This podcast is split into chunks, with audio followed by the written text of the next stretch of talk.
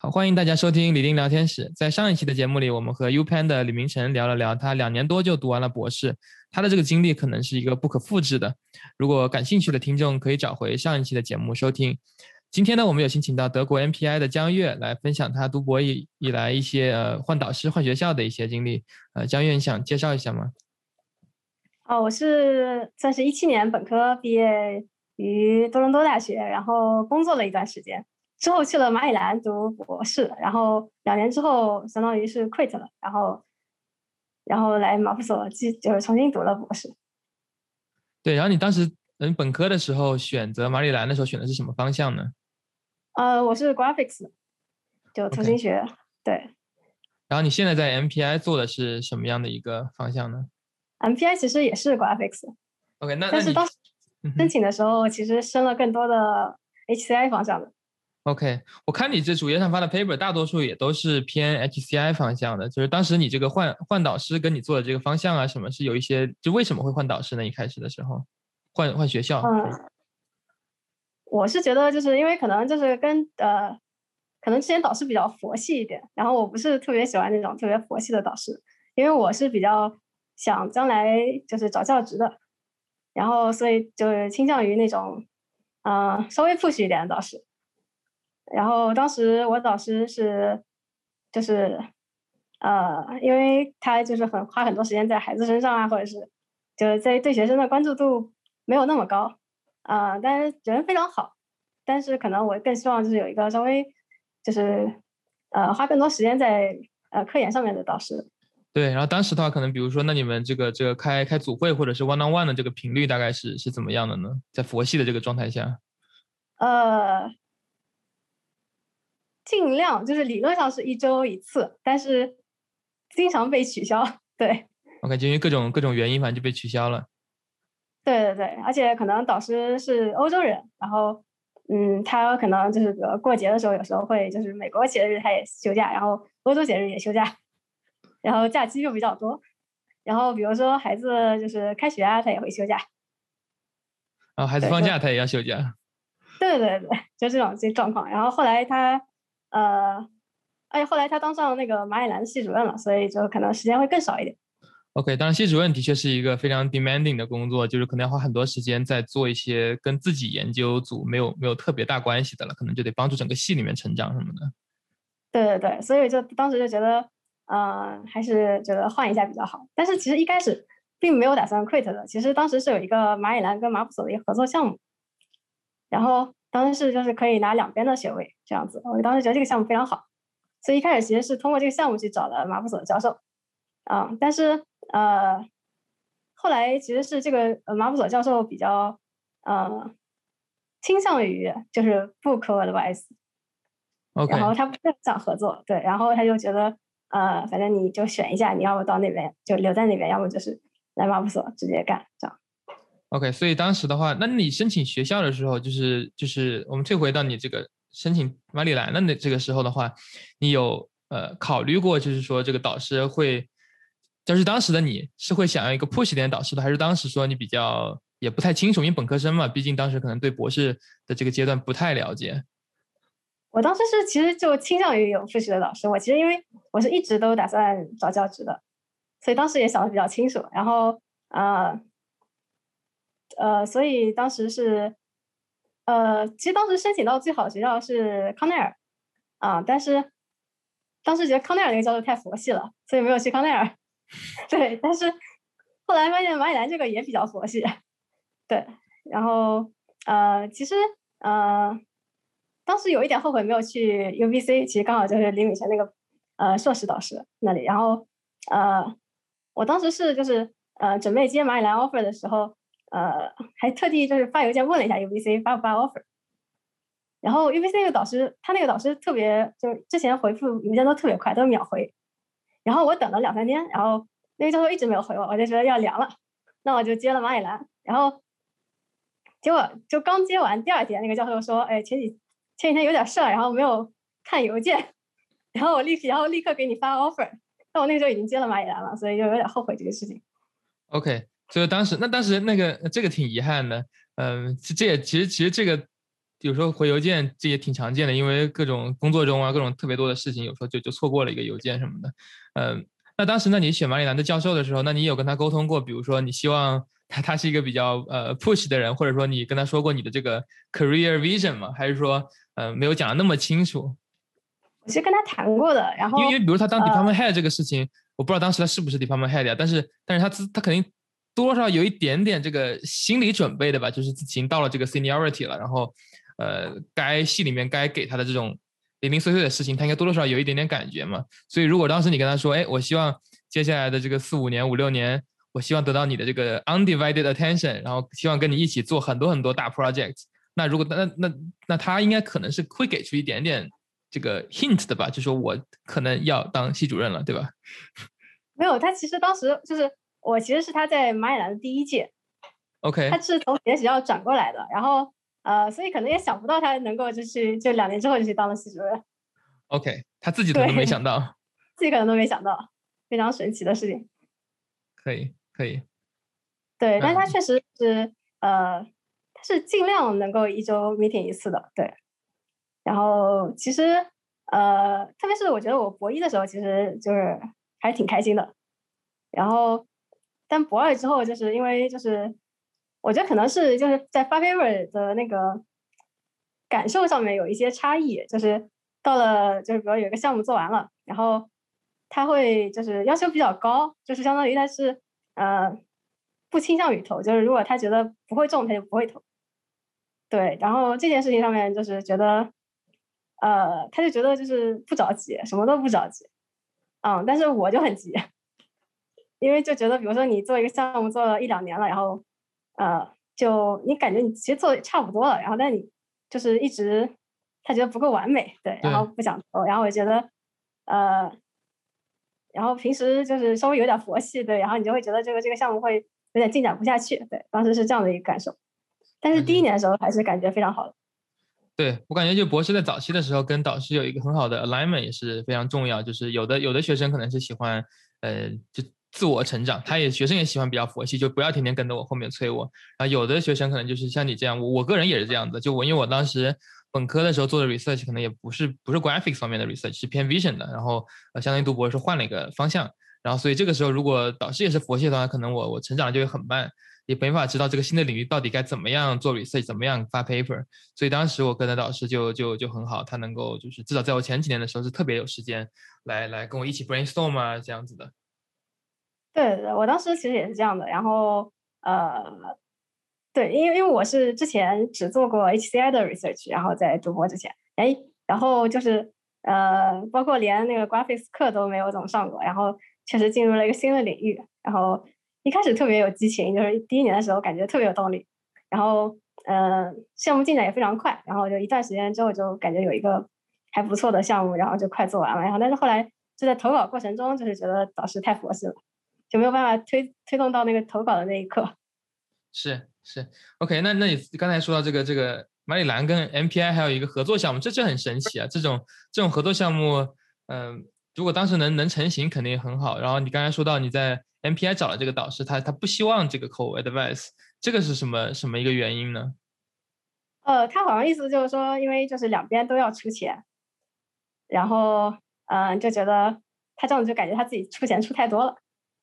I see。然后对，然后你只花了一半时间在我这里，然后他宁愿他宁愿就是说，如果你去 full time 跟他做，他可以他宁愿就是多给一点钱啊，然后但是你可以得到他可以得到你的这个这个 hundred percent 这个 commitment。对对对，他是这么想的，对。OK，嗯，行，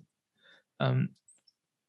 对。哎，其实中间有个小插曲，就是其实我当时是嗯，就是从蚂蚁兰想 quit 的时候是是想直接转 HCI 的，因为当时是。确实，就远程跟着两个教授做 HCI 项目，然后做的就挺成功的，然后比比 Graphics 做的要成功很多。然后，对，就是感觉主业做的不太行，副业做的还挺好。然后当时就觉得，嗯，既然有点想想 quit，想换导师的话，那我干脆就直接转 HCI 了。当时这么想的。然后，嗯，但是其实不知道为什么，就后来运气特别差，就是申请的时候就被全拒得了，就是 HCI 方向全全部把我拒了。然后，呃。然后后来其实是，呃，这件事也是非常神奇的，就是，呃，其实一开始是，我是被成绩得之后，然后 MPI 的导师来找我的，然后我其实不知道他为什么知道我在申请。OK，对，然后那你申请了 MPI 吗？当时我没申请 MPI。OK，那可能是比如说你的这个这个这个马里兰导师就是跟他们说了说，不是他说欧洲人嘛，可能欧洲人这种邮件啊或者什么的都说了一圈还是什么的。我其实怀疑是，比如说我在那个申请过程中有一个，就是每个导师不是有面试嘛，然后可能有一些导师面试之后，然后跟他聊起来这些事情。对对，这个也很常见的学术圈，对。对，就感觉特别神奇。一开始觉得他给我发邮件的时候，我就觉得这是个感觉像个骗子，对，因为我没有申。然后他邮件发过来问，如果我给你 offer，你会不会来？然后我就很懵逼，然后就不知道怎么提过。然后，然后他就说什么，然后所以我就跟他约了一个 Skype，然后觉得嗯，确定是个真人，对。然后，然后就那所以阴差阳错，现在你是做的还是 HCI 主方向，还是说还是接着做以前的这个 Graphics 呢？新的导师？对，所以阴差阳错还是 Graphics，对，就完全没有想到，对。那我看你最近发的 paper 还是 HCI 方面的呀？就是是是是，就是说是为什么呢？啊，因为还是刚刚来这里，对我十月份刚来，呃，马普索，对，然后呃，就确实 HCI 方向做的比较好，这也是我当时为什么想转 HCI 的原因。然后当时有两个，对我一直有两个比较好的那种就是远程的导师，对，嗯，反正运气比较好啊。然后，但是就是。他们其实给我给了我 offer，但是我就其实差点就去了，对，但是我就是有点纠结学校。OK，就你觉得可能学校不够好？呃，其实还或者地理位置不够好。呃，其呃是就是那个西蒙菲沙大学，就是 Simon Fraser。那不挺好的吗？温哥华好吃的很多呀。确实不错，对，所以我当时有点纠结，然后就觉得导师又特别特别好，然后就有点纠结，然后嗯。当时是有还挺倾向于去的，就是当没有马普索的 offer 之前，我觉得有点倾向于去，因为跟导师关系也处的特别好，然后觉得这样子的话可能也会能提前毕业之类的。对对，然后但马普索来了以后，我就觉得，嗯，在学校方面，我觉得就是真的就有一点那个，觉得马普索可能更好一点。对，所以最后真的就是有一种就是为了嫁入豪门放弃了真爱的感觉。对，对我我想肯定就是你做这个选择有背后你很多的这个这个考量，也不是这么一言两语能够说的很清晰的。嗯，只是就是就是我我也只是想跟听听众们也强调，Simon Fraser 也是个很好的学校，就是我也看了很多很厉害的教授，也最近的几年都加入了，所以我感觉可能呃几年后他的无论是排名也好呢，还是出的这种 research 的这种成果，肯定也会特别好的。只是可能马普所毕竟也是欧洲顶级的一个一个学府嘛，嗯，所以对江月的这个选择肯定也有你的这个道理。对，我觉得 Simon Fraser 其实现在越来越好了，包括就是去年的那个呃，就是 CVPR 的 Best Paper 也是呃 Simon Fraser 的，对，然后觉得不错。对我，我刚才你说的这些讨论，我有两个想 comments 的，一个是，先说我们是先说这个这个关于学校地理位置的这个点吧。我一直是相信这个呃，在未来学校的排名跟学校的地理位置会越来越相关。就是像美国现在有很多学校排名很好，但它可能是在一个不不太人烟人人人烟这种 populated 的地方，它比如可能在玉米地里面啊，或者在在其他的这种地方，它可能在我的观点啊，就这不一定正确，就可能长期的话，人们还是想去比较好的呃城市，人比较多呀这样的城市，像像 Simon Fraser 就是一个比较典型的，他因为在温哥华，然后呃也有 UBC 在旁边，然后又跟 Tech 相对来说比较近吧，就是温哥华有一些 Tech 呀，然后嗯呃西雅图也有一些 Tech 也都很近，所以可能。这种类型的学校的排名之后会涨得比较比较快，然后至于你可能是一个地理位置比较差的学校的话，可能呃有名气的研究员可能就慢慢的就不愿意去了，然后可能长远的看会比较比较不好，嗯，但他现在 everything is remote，所以说我也不知道会怎么样。如果 everything is remote，好像去那边也没什么问题，反而可能这个 living living cost 反而可以更低啊什么的，嗯，对，这这是第一点，嗯，你有什么这个想要呃？对，我觉得，我觉得就是城市也确实比较重要。然后，我也倾向于就是去大城市一点的。然后，对，然后其实当时马里兰其实位置我觉得还也还不错，就因为它在 DC 旁边，对，然后也算一个大城市。然后，呃，所以基本上我还是选了比较大的城市。然后多伦多也非常好，对。然后是的，对，然后马普索在哪里啊？马普索在萨尔。萨尔，萨尔在哪里啊？萨尔在那个就是法国和德国边境。它附近最大的城市是是，比如慕尼黑，呃，柏林，呃，法兰克福。OK，法兰克福。OK。对。然后离巴黎好像也很近。对。可以可以，但是疫情估计你还没去过，没去旅游过吧？对我哪里都没去过，然后疫情之后就被关在这里了。可以可以看，之后之后肯定会有会有机会的。对我刚才说到第二点，就第一点是对学校排名和地理位置的这个我的一个一个想法，然后第二个就是你刚才说到这个在 HCI 方面这种你的副业，所谓的副业就做的很顺，然后主业可能就屡屡受挫。这个其实我也之前在在读一本什么书来的，就是说，呃呃，那个书的观点就是说，you should not follow your passion，you should do whatever you're good at，然后 use that。To gain capital, to gain leverage. 然后 once you have the leverage, you can you can do other things 啊，就慢慢的 expand，就你不是一下子从 A 跳到 B，而是从 A 可能换一点点 A A 点点就一点一、一点二、一点三，最后才跳到第二个地方上面去的。然后他的 point 就是说，如果你你是嗯你碰巧 very good at，就放在你的这个 example 里面说，如果你碰巧你是 good at HCI 的话，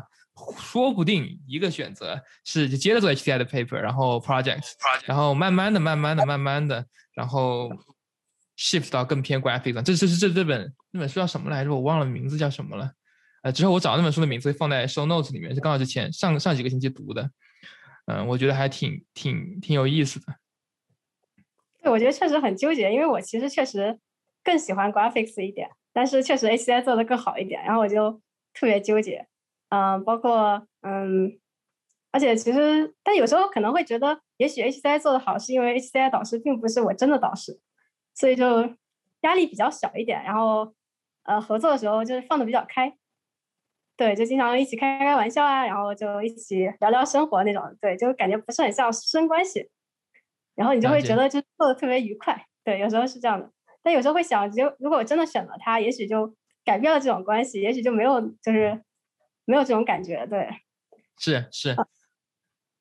然后我当时选啊马马普索，其实当时呃，其实有一个很重要的原因，呃，最后选择马普索是因为看了一下那个我们组现在组里面的那个就是毕业生名单，因为我是很想找教职的，所以我当时非常关注就是毕业生有多少找到了教职，对，然后当时大概数了一下，可能呃。一共有二十二个毕业生吧，然后里面好像有九个有这找到教职了，所以我当时觉得这个对将近一半，我就觉得这个可能是一个比较适合我的地方。是是，你说这个的确是一个一个一个挺挺好的一个 indicator 的，因为因为这个对，如果一个导师他可能比如他的人脉啊，或者说这个 lab 的氛围，他可能就是去去催生这种呃想当教职的这种人的，嗯，这个还挺挺挺有意思的。那。那你现在还有跟你这个 Simon Fraser 的这个教授接着在远程合作吗？对对对，也有还在远程合作。然后那是你的主项目吗？还是说你的一个 side project？我的 side project 就所以就是每次 side project 都能发，然后主项目都发不出去，就非常尴尬。那你的主导师会有意见吗？就说你因为因为主导师主导师的他他之前。不愿意跟 Maryland 合作的这个一个原因，不就是说他希望得到你的这个百分之百的时间嘛？然后你现在还有一个额外的时间去做 side project，他他而且而且 side project 发的很好，主项目还发不出来，他他怎么看呢？呃，所以我目前在减少合作，其实是对，然后至少我觉得要先在这边稳定一点，就先 focus 在他的这个项目上面，然后等过一段时间再说吧。因为我觉得他好像确实不太不是很支持，就是跟别人合作那种状态，对。对，他还是觉得 focus 在他的项目上面。对，了解。那你其实刚才说到你是去年十月份呃去的德国的话，那其实是疫情期间开始的这个学业。那其实跟你的导师还没有这个这个面对面见过了。对，我就就是只在路上见过五分钟。就是偶遇还是还是还是什么？是，对。是当时约的，他去什么？他去幼儿园接接孩子，然后我就在那个在路上截胡。对，截胡。OK，可以可以。那那那这个这样子远程这样开始的话，对你的这个这个在在 MPI 的这个生产力啊，做研究有什么样的影响吗？我觉得影响还蛮大的，就是感觉，嗯，来了之后真的是完全见不到人，然后就就是感觉跟组里面人都不认识，然后就比较比较生疏啊，然后嗯，感觉在一个人在家里面也不是很有动力。对。那那目前的话，你们这个实验室之前跟那个，比如说我跟那个杨迪一那个教授聊这个这个疫情期间一些这个 social 的方法，也聊到了一些。那你们组有什么一些这种这种就 team building 这个 activity 有吗？感觉基本上没有。其实我们组好像这方面做的不是特别好。哎，你们组的这个人员分布是怎么样的？是大概都是都是欧洲人，还是说大部分都中国人，还是还是什么？大概一个百分比是怎么样的呢？我们组感觉什么人都有，就感觉有很多个国家的人。然后我们组大概有七八个国家的人，我感觉。然后，对，但是就是很多学生是结结婚的，就是就结过婚的，所以其实就是，所以他们并不太需要 social，，我觉得。从我的感觉上面是，如果结了婚，甚至如果有小孩的话，基本上他们的生活就很充实了，因为因为小孩会会花掉很多很多的时间。然后，嗯，对对对，而且他们生活中也有也有一个 partner 可以可以聊天啊，也不用不会那么的对。对，空虚。对，就至少我现在就是知道，就有，我觉得组里面大部分人还是有 partner 的，对，然后都会住一起，所以就是还是他们不太需要 social，然后所以对我这种就不是很很好，对，就是很少有那种 social 的活动。哎，那你对，那你也可以考虑说，那你可以考虑说，要不你们组里面的那种这种比较有时间的的小伙伴同学，你可以组一个那种 team building，我不知道什么样的活动是适合大家玩的。然后你可以，你可以作为一个组织者，然后啊，如果你们比如说你们 lab 的人不够，你可以找这隔壁的啊，做 vision 的呀，做做 HCI 的 lab 呀，一起，反正都是都是做 visual computing 的嘛，就是大家的背景多多少少是是可以可以聊，而且这本来也不是 research，也不用做一个方向的，反正只要都是只要都是志同道合，然后然后都没事干的，就其实还是可以可以呃聊一聊的。对对对，我觉得可以组织一下，对，然后对，目前还没有这些活动，感觉我确实可以考虑一下。对，因为疫情也不知道多久。如果说，比如说这个，他在半年、一年后能够，如果半年暑假后能够能够疫苗啊什么结束那，还挺好。但如果不能结束的话，那那还是得想一想这些这些应对的办法。对对对，确实。而且在就是在科研上面，其实我觉得远程也非常，嗯，就是阻碍科研。对，有的时候就是交流不是很方便。对。那你现在，比如说你之前说你在马里兰的时候跟教授可能是 weekly one on one，然后甚至很多时候被被取消，因为他很忙嘛。嗯那现在的话，你跟这个组员或者跟你导师，呃，沟通的频率大概是多少呢？呃，我们这边是每周算是有三个 meeting，然后有一个是组会，然后呃，然后有一个是项目的会议，对，就是几个人，对我关于就是我做的项目，然后几个人参与，然后那几个人和导师一起 meeting，然后还有一个是我们就是整个 graphics 好几个导师的所有学生一起 meeting。然后那那那。OK，那首先，那你们组会是什么样的一个形式？是每个人讲一下自己的 project，还是说导师来公布一些这个 announcement？哦，我们这边是呃，组会还挺复杂。组会一开始是分了三个部分，一开始是 announcement，然后中间是就是大家轮流，就是就是就一个人呃 present 一个 paper，对，就相当于就每周轮一个人，然后 present 个二十分钟的，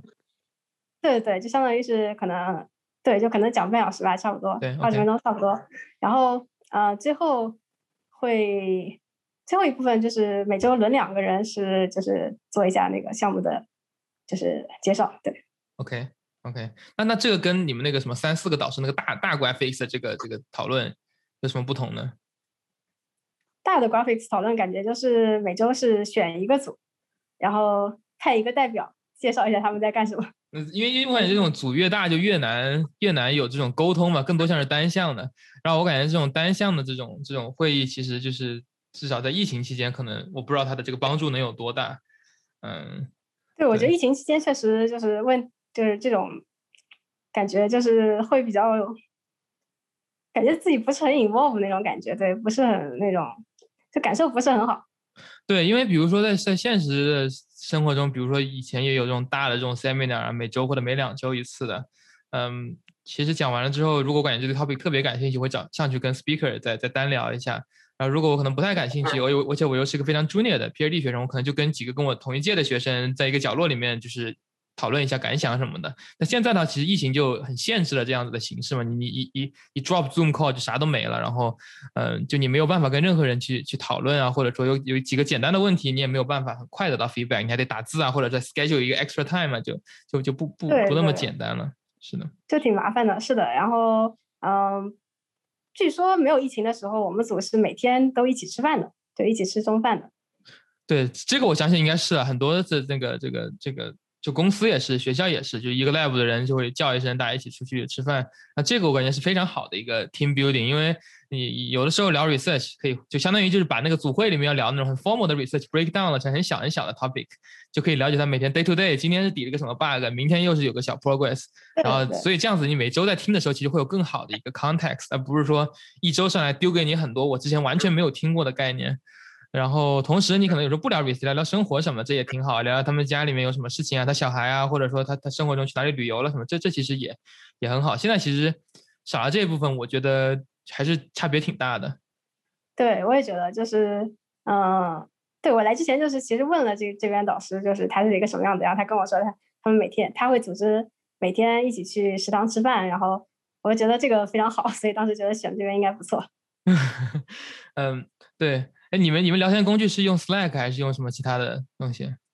呃，我们这边现在组里面换成一个叫 MetaMost 的东西了。OK，好像就是 Slack 的一个开源版的这种感觉，对。哦，对，好像是。对，然后那个我因为我说 Slack 的原因是，好像我们公司内部也在为了就是鼓励这种人们互相之间聊一聊，不是纯工作的事情，我们用一个一个 Slack 上面的一个一个 plugin 或者一个 APP 吧，叫做叫做 Donut。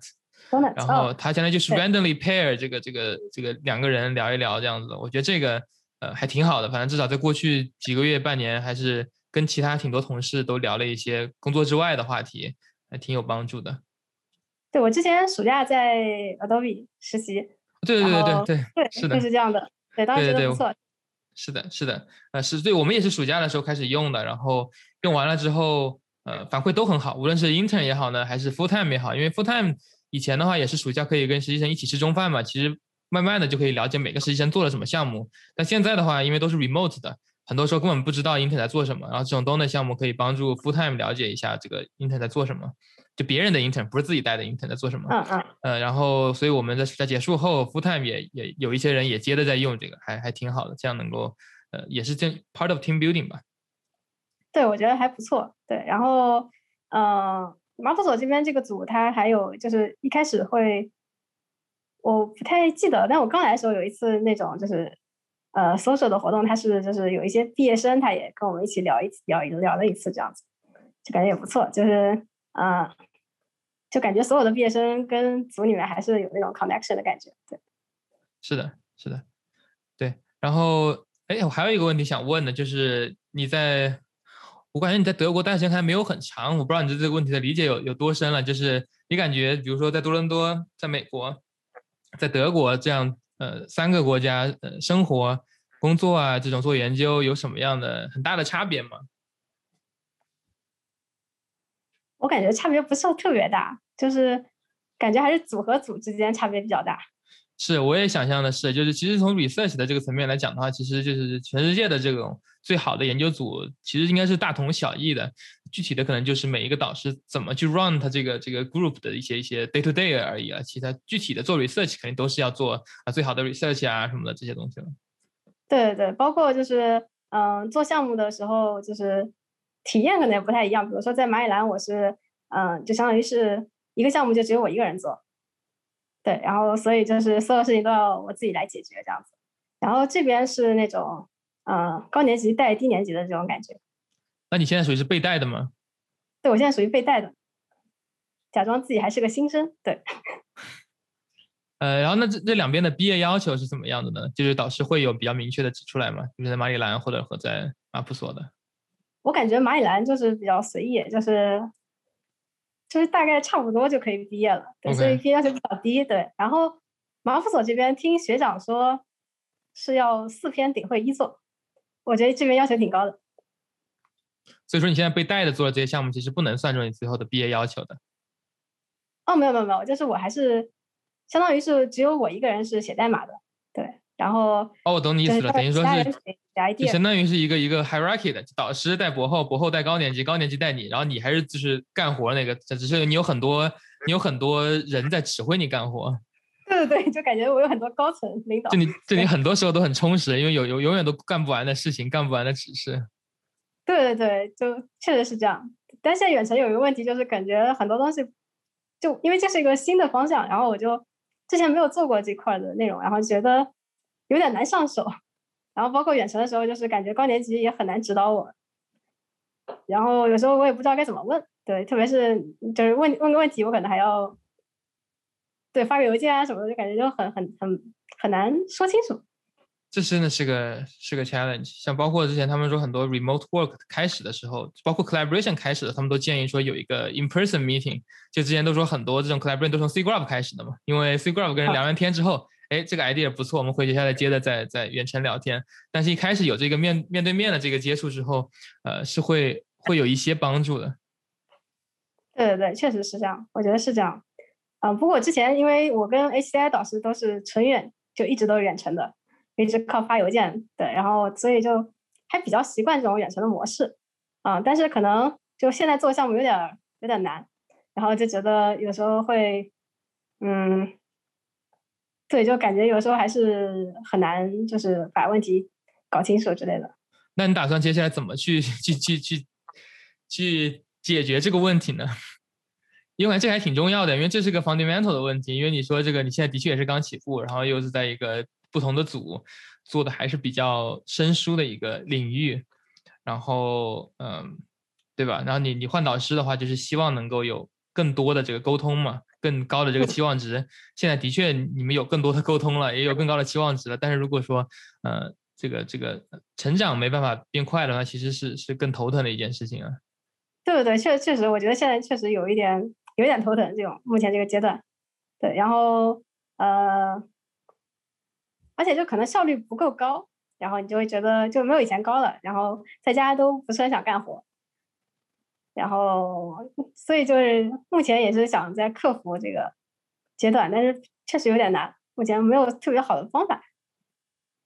对，有没有什么建议？我也没有什么具体的建议，因为我是因为我我我个人是是已经工作了嘛，然后工作之后的话，嗯。就是其实有两两大块的这种东西，一块是纯做 research 的，其实那一块的话，可能就会跟你说的有点点像，就是因为 research 是主要是一个人在那里想，或者说就是要么跟我的实习生在想，带着学生在想，那这一块是比较比较难以量化的，就你你你想了多少 idea，多少失败了，多少成功了，这东西是很难把它量化出来的。然后呢，但幸运的是我我也有很多时间是在做一些 engineering 的。这 engineering 可能是说把我以前 research 的 code 把它把它优化一下呀，然后或者说啊把它放到产品里面去啊，或者说直接写产品的 code 呀，这方面的 engineering 是比较好量化的，因为它是比较 deterministic 的，你只要花了时间肯定会有进展的，嗯，然后至于进展大不大小不小，这都是可以可以量出来的嘛。然后然后这方面的话，我感觉在疫情期间对我个人帮助是挺大的，就是就是呃我如果感觉我 stuck 在某个事情里面，我就可以换一下，比如说感觉啊做 research 太。太就是太难以去量化，我就做一下 engineering。如果感觉做 engineering 太太 repetitive 了，或者说呃不够不够开放性的话，那我就会再想一下 research idea。我感觉这个这个 balance 对我个人的帮助还还挺大的。所以说，如果把这个 transfer 到那你说这个情况的话，我不知道呃有没有可能说呃你把你的 research 分成两部分，一一方面是这种 research idea 的这种方面是比较比较难以捉摸的，然后另外一方面是比较。比较确定一点就是写代码，就是纯粹就是说你 idea 想好了，你就是要写这个算法，你就要写写的很快很好。然后这一块能有没有可能说你跟高年级的同学一起就是就是一起写，你可能写百分之九十，他们写百分之十的，这样子的话就可以有一个更更频繁的沟通，就是你遇到问题，他们也更好帮你去去 debug。不然的话，可能你就如果你一个人干全部的活的话，那样子就没有什么沟通了嘛。对对，我刚才说到这个，我在公司做 engineering 也是，就我不是一个人写 code，是产品嘛，永远都是很多很多人在一起写 code。这样一个好处就是，无论遇到什么问题，别人基本上都知道你遇到是什么问题，然后也都可以有一些讨论。至于有没有结果，那这是其实是是只是一个 byproduct，但是但是更重要的是这个讨论的过程，有人真的在理解你为什么在 suffering。这个是我觉得我可能嗯，之前读博的时候，我也基本上都是 single 的这个这个。Coder on the project，这我是觉得最很 struggle 的一点，就是你遇到任何问题，都是你自己解决。然后在在 research 上面，那是有导师啊，有有什么博后啊，其他的导师可以帮你去讨论的。但是，一旦到了很很 low level 的方面的话，呃，讨论的人是很少的。然后在疫情期间，可能可能这是一个比较大的挑战吧。所以说，如果你能够跟你的这个高年级的同学或者博后啊，去去沟通，说有没有可能说一起 work on the same code base，就只只是纯 engineering 方面的话，这样子的话，可以可以让他们更简单的帮你 debug。对，但是他们好像就是呃，相当于是他们也有自己的项目，对，所以就是他们也非常忙，然后每次就是，所以就是他们还是倾向于就是我一个人写 code 这样。了解，了解。对，另外一个模式，我自己最近看的也很多的。我个人对这个没有特别，我还没有说我支持还是反对，就是说有很多口 first author 的，然后我不知道，因为我到目前为止我还没有跟。哪个学生是这样子 work 过，所以我不太知道这个口 first author 是怎么去分配这个任务的。但是我可以想象它一个一个 benefits，就是说能够很好的实现我刚才说的这种模式，就一人写一半的 code 呗。然后比如你写这个 component，我写那个 component，啊这样子的话，两个人的话就互相都懂对方的 code，呃这样子的话讨论起来也很方便。然后呃对这样子，当然的这个缺点就是说你得跟别人分一半的 credit 嘛。但我觉得如果能够帮你走出这个 productivity 的这个这个这个问题的话，我觉得是是挺好的一个 trade off 的，而且而且我现在看的越来越多了，我也不知道这是好事坏事，反正学术圈越来越多口 first author，甚至还有三个 first author，甚至四个都有的。嗯，就是我我第一反应就是说这个这个这其实又是一种 inflation 嘛，对吧？你这个呃，像比如说我我个人在呃在在 evaluate 一个一个一个。一个学术成果的时候，我肯定会优先考虑这个 first author 的成就，因为他是干了很多这个这个这个 hard work 的。然后可能导师会提供一些 idea 的帮助，但实现都是第一作者的。那现在如果有四个 first author 的话，那我怎么去分配这个呢？对吧？你一个 C graph project 虽然很大，但如果有四个 co first author 的话，那其实分下来那也没有多大了。那这样子的话，就不知道该去怎么去分配了。嗯对，而且有的时候就是大家也会关心顺序，对，比如谁放第一个，谁放第二个。啊，其实这个就是沟通也是可能是一个比较大的问题。然后我之前其实碰到过一个，嗯，不是很愉快的合作，是就就也还行吧。就是当时是是两，相当于我和另外一个学学生一起做的，对。然后呃，一开始以为会就是 co first author，但是呃，相当于导师说的，嗯，就相当于是当时对是。就相当于是那个学生的导师，呃，是是最后一座，所以呢，他就是倾向于说把一座就给给他的学生，对，然后呃，导致我最后是个二座，然后当时就觉得。反正不是很开心这件事情。对，我觉得这种事情肯定是要一开始就要说清楚的，这样子的话，各方都有合适的 motivation 嘛，就总不能说拿一个画个大饼让你往前走，但是最后那个饼只是画出来的，这这样就不太好。所以我我刚才 propose 的方法就是说，你可能得得，如果你要找这样子的一个呃 co first author 合作者的话，可能一开始就要说好，你看我们两个一人干一半的活，然后这个是 expectation。如果我们都达到了各自的话，那就是 co first author。如果你没达到，或者我没达到，那就对方是一个 single first author。这样子是比较好，设立一个期望值，而不是说这个模棱两可，然后等到最后的时候再导师一拍板，这样就比较比较麻烦。我觉得，对对，其实确实应该就是可能要一开始沟通好，主要是之前没有经验，然后不知道第一次出现这件事情，然后就不知道会发生这样的事情，然后包括呃。可能因为因为因为特别是特别是这种刚进入一个领域的时候，很多时候可能有也有很多工作是是你以为很简单，实际上很麻烦的这种东西。所以说可能可能他们知道一些你不知道的事情，然后他们也没有没有把那些所有的信息、所有的信这个这个 background information 全告诉你，所以你会有这个这个不完整的这个这个 picture。对对对，确实可能是这样。包括可能那个就就他的导师会觉得，就是将来他要作为那个。呃，PhD 毕业论文里面的一部分，所以就尽希望不是 co-first author 这样子。对对，但是我觉得这个是可能是一个思路吧，就是我不知道你导师是不是喜欢这样的 idea。有的导师是非常 open 的，有的导师可能是不喜欢这样的，他就想让像你说的嘛，要放进 thesis 必须得有一个 lead。呃，但有的导师可能就比较比较无所谓，就感觉反正只要是做 good research，然后或者说你一开始如果能够帮助你起步 PhD。对吧？那那都很好啊，就是你之后可能几篇并不 用这样子。但如果你现在一直在 focus 在说一定要 single author，一定要 single author，结果你三四年都出不了一篇的话，那这其实得不得不偿失了嘛。对对，同意的，对是的，还有包括对也也是，嗯，这个其实也是那种组内氛围的，就是对，有的导师比较倾向于有 co first author，然后有的导师就不倾向于这样。我看时间差不多了，你有什么别的想想讨论的吗？